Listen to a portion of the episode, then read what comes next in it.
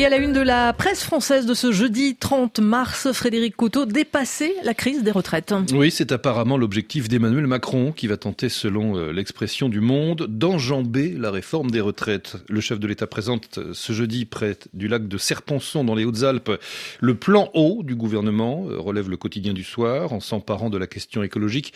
Il espère être entendu de la jeunesse et dépasser ainsi la crise des retraites. Donc, alors que les syndicats ont annoncé une nouvelle journée de mobilisation jeudi prochain. Le chef de l'État espère euh, trouver un espace pour aborder d'autres thématiques, au risque d'ouvrir un nouveau débat sur la gestion de l'eau, cinq jours après les violents affrontements entre les forces de l'ordre et des militants radicaux autour du projet de méga-bassine à Sainte-Soline.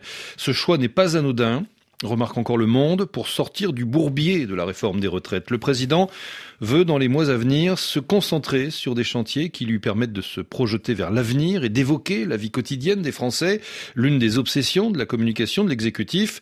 La planification écologique, l'un des grands enjeux du second quinquennat, permet aussi de parler à une partie de la jeunesse très préoccupée par euh, ce combat du siècle. Macron à la recherche du terrain perdu, c'est le titre du Parisien.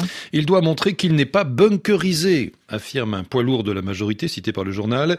Il a besoin, poursuit-il, d'aller au réel pour sortir des affrontements qui sont largement caricaturaux. Il doit se confronter à la réalité de la terre, du climat, de l'eau, de tout ce qui fait la vie des gens en ce moment. D'où ce premier euh, déplacement donc dans les, dans les Hautes-Alpes qui devrait être suivi d'autres après son retour de Chine d'ici à 10 jours. Sur le fond, Emmanuel Macron va dévoiler lui-même les quelques 50 mesures pour améliorer la gestion de l'eau. Pointe Libération. Oui, attendu depuis deux mois, mesures sont censées permettre de faire face à la sécheresse chronique en faisant mieux avec moins, car les difficultés d'approvisionnement en eau potable dans des centaines de communes en août dernier et la bataille autour de la méga-bassine de Sainte-Soline ne sont peut-être qu'un avant-goût de l'avenir.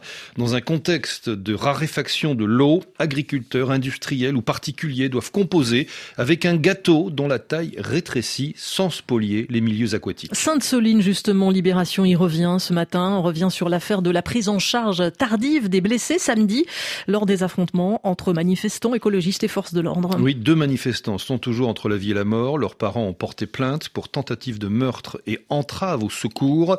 Notre enquête détaillée et minutée démontre la grande confusion des services de secours, affirme Libération, atteignant son apogée tragique dans la décision de ne pas permettre l'accès à des ambulances à la zone de la manifestation pendant près de deux heures, en dépit de diagnostics d'urgence absolue et alors que chaque minute compte en cas d'atteinte cérébrale de cette gravité.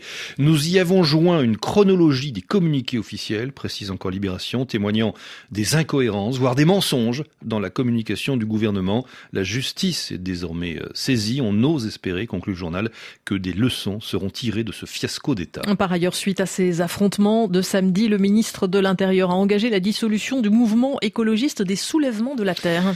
Est-ce la meilleure réponse? s'interroge la Croix. Sans doute pas, répond le journal, alors que deux manifestants sont encore dans un état grave et qu'une série d'enquêtes administratives et judiciaires doivent déterminer si l'usage de la force publique n'a pas été disproportionné. Sur le fond, on peut s'interroger sur la pertinence du gouvernement à vouloir à tout prix criminaliser les mouvements écologistes dans un rapprochement très discutable entre écologie et terrorisme, devant une jeunesse désespérée par l'inaction des pouvoirs publics et par le non-respect de leurs engagements par les agriculteurs. Alors que les méga-bassines sont critiquées pour leurs effets sur l'environnement, la réponse du gouvernement ne peut être seulement sécuritaire, pointe encore la croix. L'écologie doit être traitée par le ministre de l'Environnement, non par celui de l'Intérieur. La revue de la presse française signée Frédéric Couteau. Merci et à tout à l'heure à Paris 9h-5.